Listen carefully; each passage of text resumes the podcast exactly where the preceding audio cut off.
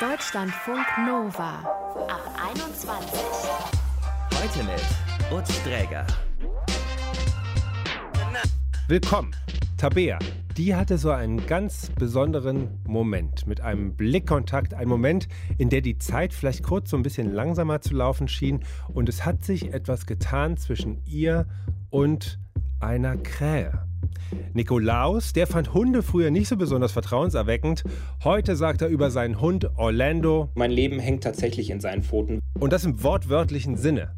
Weil mein verstorbener Hamster Hermine keinen Grabstein hat, habe ich als Erinnerung eben ein ganzes Buch über sie geschrieben. Das sagt Jasmin. Sie ist Biologin und Autorin und Hermine, ihr 6 cm kleiner weißer verstorbener Zwerghamster, war nicht Jasmins, ist nicht Jasmins einziges Haustier. Bei ihr in Frankfurt leben Hunde, Tigerschnecken, Frösche und ich bin mir sicher, ich habe viel vergessen. Ich glaube, eine Riesengottesanbieterin war auch noch dabei. Welche Haustiere ich vergessen habe und was passiert, wenn eines ihrer Tiere stirbt, das will ich gern von ihr wissen. Hi Jasmin. Hallo. Ganz aktuell, wie viele Tiere kräuchen und fleuchen gerade um dich? Das kann man nur schätzen. Ich würde irgendwas sagen mit 3000 oder so, wenn man die Individuen zählt. Nein. Doch? Moment mal. Äh, Moment mal. Okay, wo bist du jetzt? In Frankfurt. Zoo Frankfurt Außenstelle. Nein. Aber äh, in Frankfurt am Main und ich bin gerade in meinem Wohnzimmer und habe hier mehrere Terrarien und manche sind halt sehr dicht besetzt, sage ich mal. 3000 Tiere kriechen darum bei dir? Ja, das meiste, ich glaube, das meiste sind Asseln tatsächlich. Die vermehren sich auch sehr fröhlich, haben auch sehr viel Platz. Also ich denke, da kommt einiges zusammen. Und wenn du dann in deinem Bettchen liegst, dann klimpern 3000 Augenpaare und, oder was, wie viele Augen die dann jeweils auch immer so haben, äh, dann äh, um dich herum. Aber die sind, äh, die laufen nicht frei, oder doch? Nee, also ich glaube, das fände weder ich noch mein Vermieter wahrscheinlich gut. Nee, nee, die haben alle ihre äh, kleinen Wohnungen sozusagen und das ist schon alles organisiert hier. Eigentlich kann ich mir die nächste Frage Frage sparen. Ich stelle sie dir trotzdem. Haben eigentlich deine Haustiere alle Namen? Nee. also, ich bin als Schriftstellerin zwar kreativ, aber also bei 3000 da geht einem schon die Puste aus, sage ich mal. Ja. Wie, viel, wie viele Tiere haben Namen, würdest du sagen? Ungefähr? Mm, so 10, 15 vielleicht. Okay. Und die anderen sind dann eifersüchtig, weil die nicht so die heißen einfach die Asseln. Das ist eher so, so Truppenstärke. Ich glaube, denen ist das auch nicht so wichtig. Die sind auch gar nicht so eitel.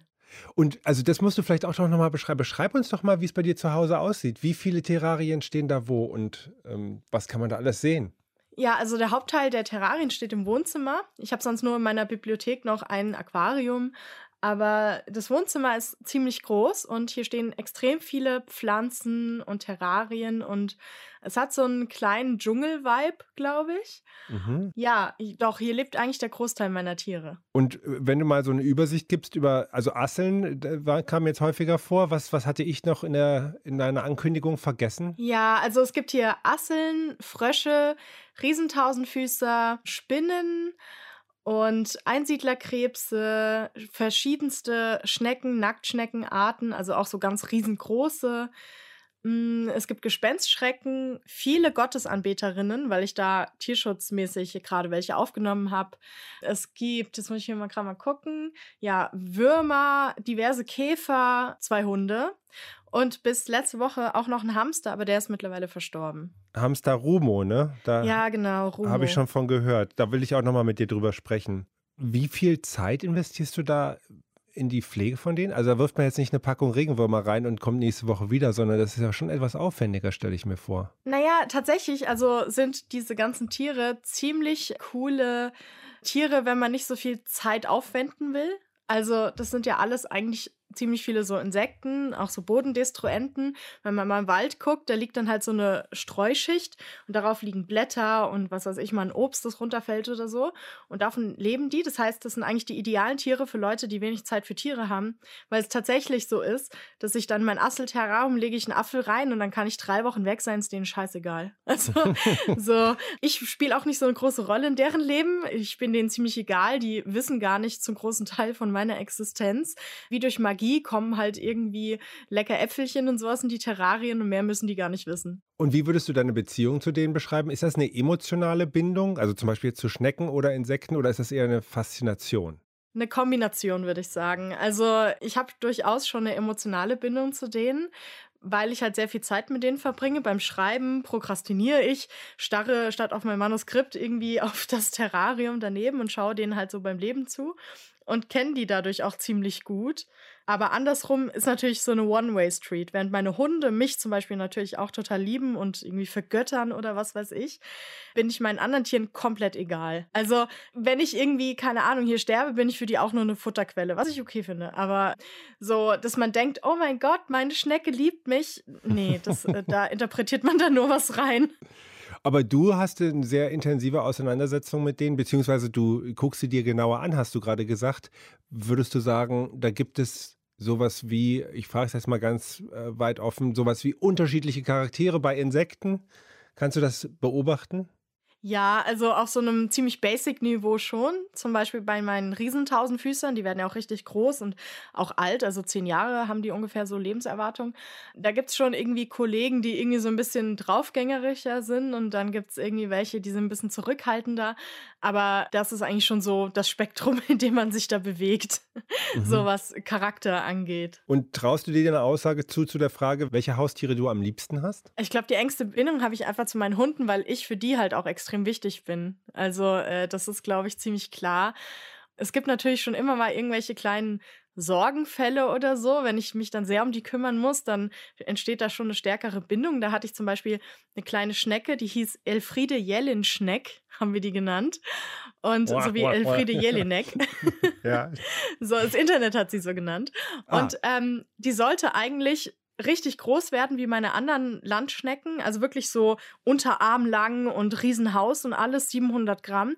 Aber die hatten eine Wachstumsstörung und wurden nur daumennagelgroß und hat so zwei Jahre gelebt und dann ist sie halt an der Wachstumsstörung gestorben, aber sie hat auch sehr viel Pflege gebraucht und wenn ich in Urlaub gefahren bin, musste sie dann mit und so und deswegen, da hatte ich schon eine stärkere Bindung und als sie dann gestorben ist, habe ich auch richtig getrauert. Also das fand ich dann schon nicht so toll. Ich stelle mir vor, dass das eigentlich bei dir ist ja, also bei so vielen Tieren, da muss ja ständig irgendeine Geschichte ablaufen. Hast du auch eine schöne, ja. eine witzige Geschichte mit Momenten mit deinen Tieren? Ja, also hm, hier ist halt generell viel los. Also ich hatte ja meine Hamsterdame Hermine, über die ich das Buch ja auch geschrieben habe, die war halt eine totale Ausbrecherkönigin, das wusste ich aber nicht. Also die ist einfach jeden Abend ausgebrochen, hat Dinge erledigt in meinem Wohnzimmer und ist dann wieder in ihren Käfig. Und mir fiel es erst so nach und nach auf, dass mir dauernd Dinge verschwunden sind und ich wirklich schon an meinem Verstand gezweifelt habe. Bis dann meine Hündin war auch abends immer so unruhig und wollte mir irgendwas zeigen im Wohnzimmer. Ich wusste nicht, was los war, bis ich den Hamster dann mal auf frischer Tat ertappt habe. Sie saß da gerade auf meiner Fensterbank, hatte irgendwie so ein halbes Knäckebrot dabei und starrt mich an, als ich sie gerade erwischt habe. Und dann habe ich so in dem kleinen Käfig, habe ich dann, also was heißt Käfig, es war halt so ein großes Terrarium, aber da habe ich dann äh, so ein Diebesversteck gefunden. Also da war alles Mögliche drin. Ein Schlüsselanhänger unter anderem aus Filz. Also alles, was irgendwie kuschelig oder lecker ist, lag da drin. Perlen, alles Mögliche. Mir ist das nie aufgefallen. Das muss bestimmt ein halbes Jahr so gegangen sein. Und wie hatte sie, hat sie da irgendwie so eine kleine Geheimtür oder wie hat sie das veranstaltet? Ja, ich habe nicht gemerkt, dass eine Pflanze, ihr Ast hing ziemlich tief rein in das Hamstergehege. Das war halt so ein ganz großes Glasgehege und auch so mehrstöckig und so. Und ähm, da hing dann halt ein Ast rein. Und mir war nicht klar, dass wenn sie sich streckt, dass sie da halt rankommt. So. Hm. Und ja, also äh, hier ist schon immer irgendwas los. Oder einmal saß ich hier dann auch und hatte ein Interview mit Deutschland 3000 und erzähle gerade so scherzhaft, haha, manchmal bricht eine Assel aus. Und in dem Moment hebe ich meinen Blick, also es war auch ein Zoom-Interview, stehe auf und pflück eine Assel von der Decke runter, weil genau in diesem Moment eine Assel an der Decke langgelaufen ist. Und da dachte ich mir auch so, oh mein Gott. Guter Eindruck schon direkt mal. Aber da du gerade erzählt hast, was für ein Doppelleben Hermine geführt hat, war das der Grund dafür, dass du ihr ein ganzes Buch gewidmet hast? Ich glaube, das war eher der Punkt, dass ich bei ihr ziemlich getrauert habe, was mich selber so überrascht hat, weil ich eigentlich relativ nüchtern, also relativ, wirklich relativ nüchtern bin, was so dieses ganze Leben sterben hier. Also ich meine, hier stirbt dauernd irgendwas. Also es mhm. ist ein natürlicher Kreislauf hier. Aber irgendwie hatte mich der Tod von Hermine doch irgendwie total erwischt und ich wollte es die ganze Zeit nicht zulassen, weil ich dachte, ja, mein Gott, Jasmin Hamster regt dich ab, ja, du bist Biologin, was du schon alles sezieren musstest und alles, jetzt heul mal nicht wegen so einem Hamster rum. Aber irgendwie hat mich das doch sehr angepackt und dann dachte ich mir, Hermine ist vielleicht irgendwie ein gutes Beispiel dafür, wenn man über ernste Dinge reden will, dass die erstens ein bisschen emotionaler sind, aber zweitens auch nicht so gruselig. Also in dem Buch erzähle ich ja auch über Verwesung und ich mhm. weiß nicht, ob das so gut wäre, wenn ich dann von einer Oma rede, so ja, die Oma und dann verwest die da und dann verfault erst ihr Arm oder so. Also das sind ja Sachen und das auch noch illustriert, also das kann ich ja nicht bringen. Und da dachte ich mir, okay, Hermine ist da, glaube ich, eine gute Partnerin, mit der man das erklären kann, ohne dass die Leute panisch das Buch wegschmeißen. Mhm. Und aber bei dir selber, da du jetzt da diese emotionale Bindung zu ihr entdeckt hast, hilft dir das, wenn du das so mit der Biologiebrille durchdringst? Ja, sowieso immer. Also auch im Bezug auf mich oder auf mein Sterben. Ich finde zum Beispiel Feuerbestattung furchtbar, wie so ein natürlichen Vertragsbruch, weil ich meine, ich mein Leben lang konsumiere ich organische Lebensmittel, also irgendwie äh, in meinem Fall Pflanzen und sowas, weil ich keine Tiere esse, das, das mache ich nicht. Und dann lasse ich mich verbrennen, weil eigentlich muss ich dann ja, wenn ich tot bin, meinen Körper den Tieren zur Verfügung stellen, also Würmern oder so, wenn ich mich dann bestatten lasse. Mhm. Und das ist etwas, das beruhigt mich auch. Also dieses Wissen, dass ich diesen Vertrag dann quasi erfülle weil ich dann auch so erdbestattet werden möchte und weiß, okay, alles klar, wenn ich sterbe, dann gebe ich meinen Körper der Natur zurück und daraus erwachsen dann wieder neue Lebewesen. Das beruhigt mich unglaublich irgendwie. Okay. Also bei deinem ganzen Leben mit den Tieren ist Sterben ein Riesenthema. Und du ja. hattest vorhin auch schon gesagt, es tut mir leid, dass dein Hamster Romo vor kurzem gestorben ist. Wie wurde der denn beerdigt? Ja, der wohnt, also wohnt, der liegt jetzt unter meiner Weinrebe. Ich habe hier so einen recht großen Balkon auch und einen gewaltigen Kübel. Also jetzt nicht verwechseln mit so einem normalen größeren Blumenkübel, sondern das ist wirklich so ein gewaltiges Ding mit einem Meter Durchmesser und einem Meter Tiefe. Und da wohnt mein Weinstock drin. Und darunter, unter der Weinrebe, habe ich ihn jetzt beerdigt. Und ähm, jetzt nährt er quasi meinen Wein. Und das finde ich irgendwie beruhigend und schön. Also ich meine, der Hamster, der ist ja irgendwie fünf Zentimeter groß und der wurde ja auch eingeschläfert und durch die Chemikalien darf er eigentlich nicht in die Natur eingebracht werden. Also ich hätte ihn jetzt nicht irgendwie im Wald vergraben können, also ist ja sowieso nicht erlaubt oder auch nicht im Garten. Mhm. Und deswegen wohnt er jetzt in meinem Kübel im Weinstock. Ich finde das Bild auch schön, aber irgendein Restschulwissen in mir alarmiert gerade, dass man das eigentlich nicht machen sollte, weil es der Pflanze nicht nur zuträglich ist, aber das weißt du bestimmt besser.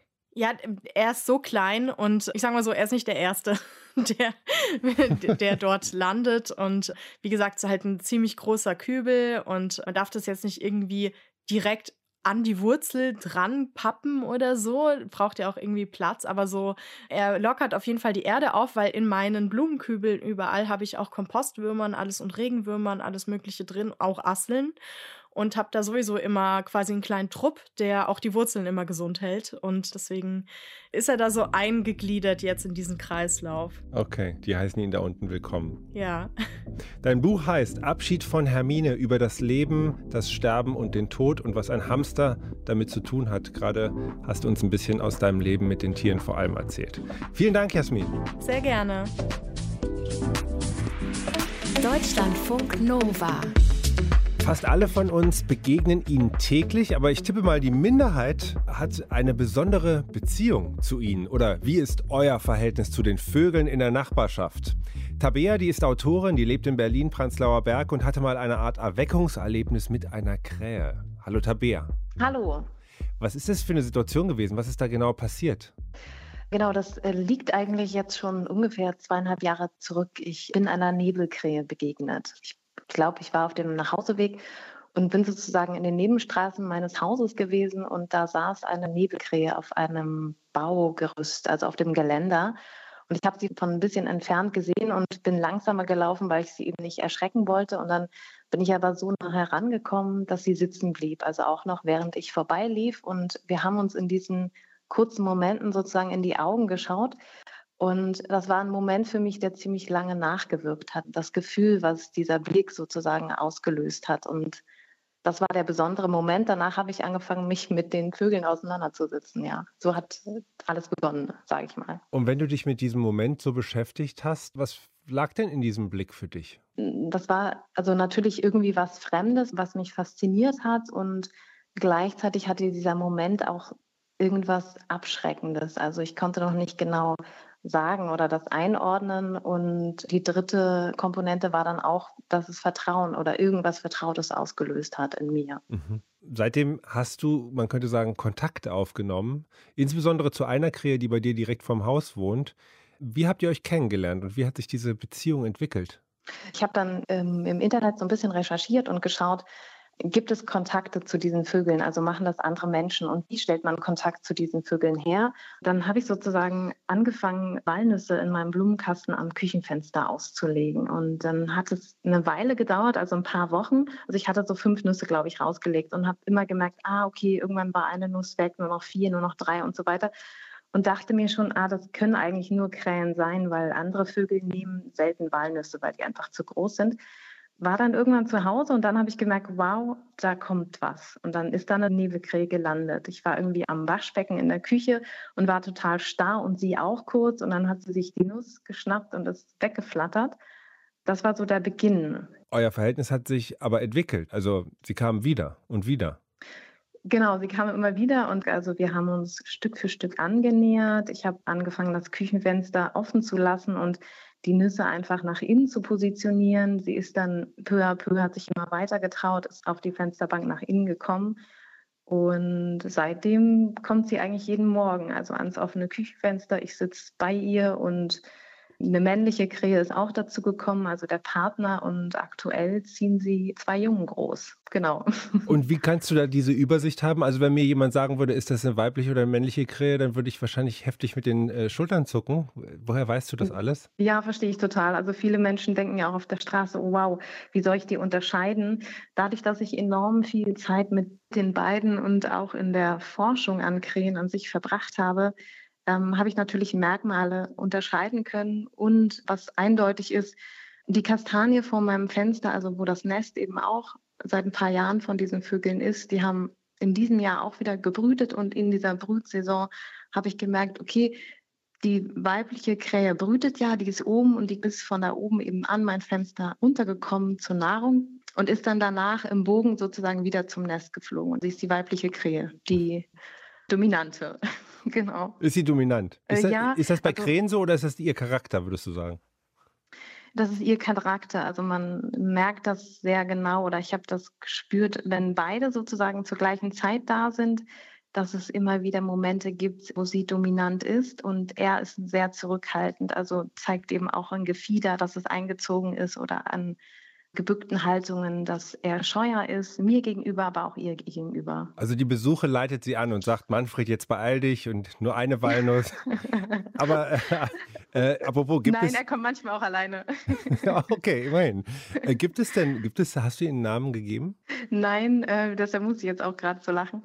Nein, würde ich tatsächlich auch nicht machen, ähm, weil für mich das dann gleich so einen Aspekt hat des Haustieres und für mich sollen das immer Wildtiere bleiben und deshalb mache ich das nicht. Das höchste Maximum wäre wahrscheinlich sowas wie äh, Zahlen oder so, also etwas, was so ein bisschen unspezifischer ist. Mhm.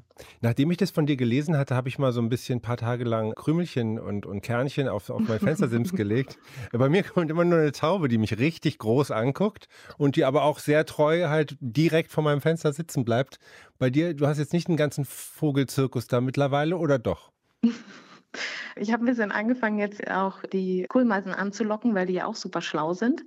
Und die anderen Vögel finde ich ein bisschen anstrengend, also auch Spatzen zum Beispiel und Tauben leider auch. Also, weil die im Prinzip, würde ich sagen, die kommen ja, die können ja nichts dafür, die kommen ja nur für Futter, aber mh, die interessieren mich nicht so, sagen wir so. Okay, das ist gut, dass du das ansprichst, weil darauf wollte ich jetzt auch nochmal zu sprechen kommen. Was ist deine Ebene mit den Krähen? Da könnte man ja auch sagen, naja klar, wenn du dem was hinlegst, dann kommen die und dann gehen die auch irgendwann wieder. Ist da mehr? Ja, also ich glaube, man teilt oder der Mensch teilt die große Neugierde mit der Krähe, die sie eben auch immer wieder hat. Also die hat spielerische Aspekte. Man kann sie herausfordern mit kleinen Experimenten zum Beispiel, aber wenn sie mögen, bringen sie eben auch ja, Geschenke, um sich für Futter zu bedanken. Das hat sie jetzt auch gemacht. Also es ist jetzt schon ein paar Monate her, wo sie das letzte Mal gemacht hat, aber es sind so in ihrer Form sozusagen Geschenke, ne? so kleine Schnecken oder so bringt sie dann vorbei, weil sie das zum Beispiel gerne mag und dann denkt sie natürlich, okay, der Gegenüber mag das auch gerne. Und dann legt sie, dir, legt sie dir so eine Schnecke hin. Ja, sowas wie ungefähr hier, was möchtest du essen? Also so verstehe ich das natürlich. Ne? Okay. Ja. Vielen Dank. Danke, dass du das mit uns geteilt hast. Sehr gerne und ja, vielen Dank fürs Gespräch. Deutschlandfunk Nova. Eine besondere Beziehung zu einem Tier. Davon können wahrscheinlich viele Menschen erzählen. Aber wie ist das eigentlich, wenn man einem Tier ein bisschen mehr auch noch anvertraut, auch Verantwortung übergibt, vielleicht sogar sein eigenes Leben anvertraut? Davon kann uns Nikolaus jetzt berichten. Er hat einen blinden Hund namens Orlando und die beiden sind seit Jahren ein eng zusammenarbeitendes Team. Hallo Nikolaus. Hallo, ich grüße dich. Ich grüße dich. So richtig geheuer, das hast du mir mal erzählt, waren dir Hunde früher eigentlich nicht. Ist doch so, oder? Ja, richtig. Also ich hatte früher, als ich jünger war, also im Kindesalter, auch Angst vor Hunden tatsächlich. Da haben wir was gemeinsam. Und wir müssen vielleicht kurz erklären, trotzdem gibt es jetzt Orlando in deinem Leben. Du hast durch eine frühe äh, Geburt eine Sehbeeinträchtigung, äh, die dann nach einem Sehsturz vor einigen Jahren nochmal schlechter wurde. Das heißt, du kannst schon etwas sehen, du kannst schon etwas erkennen, aber eher an den Rändern des Sichtfeldes.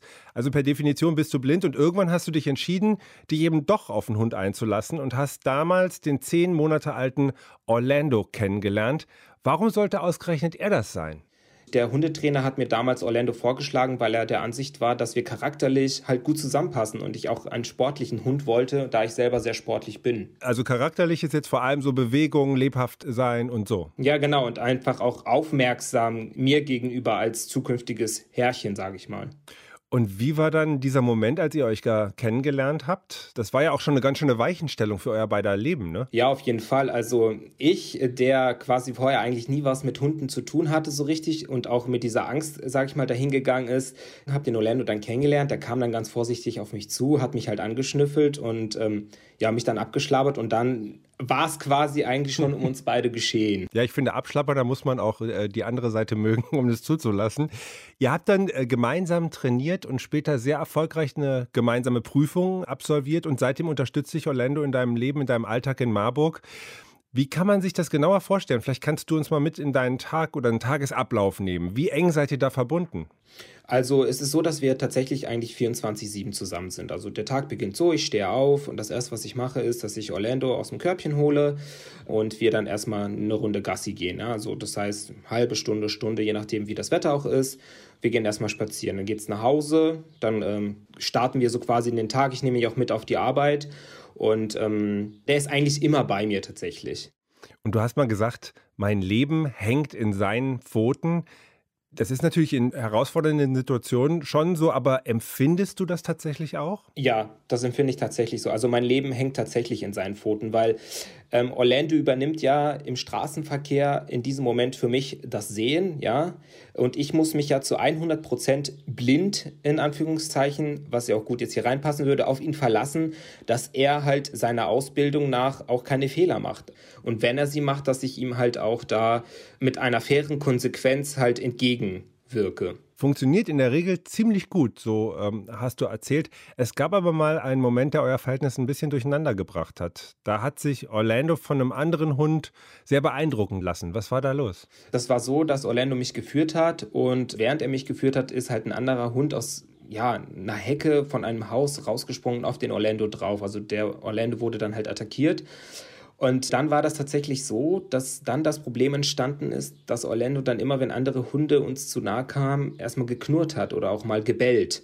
Und dann, ähm, ja, habe ich mich gefragt, was, was passiert hier jetzt? Was kann ich eigentlich tun? Und dann war das halt so, dass wir auch eben zu so einer sogenannten Nachschulung mussten, um das Ganze wieder auch unter Kontrolle zu bringen und aus ihm irgendwie wieder rauszukriegen, so schnell wie möglich, damit es halt keinen, ja, tiefgehenderen Eindruck bei ihm hinterlässt und es vielleicht auch zur Normalität wird. Mhm. Aber also nur um es zu verstehen, wenn man jetzt auf der Straße rumläuft, dass man einen Hund bellt und so, das ist ja ganz normal. Das kriegt man ja ständig mit. Aber Orlando in seiner Rolle als dein Partner, das ist überhaupt nicht drin, dass der solches Verhalten zeigt? Er kann bellen und er kann auch mal knurren, wenn er in der Freizeit ist. Das ist ja normal, das gehört ja auch irgendwo zu einem Hund dazu.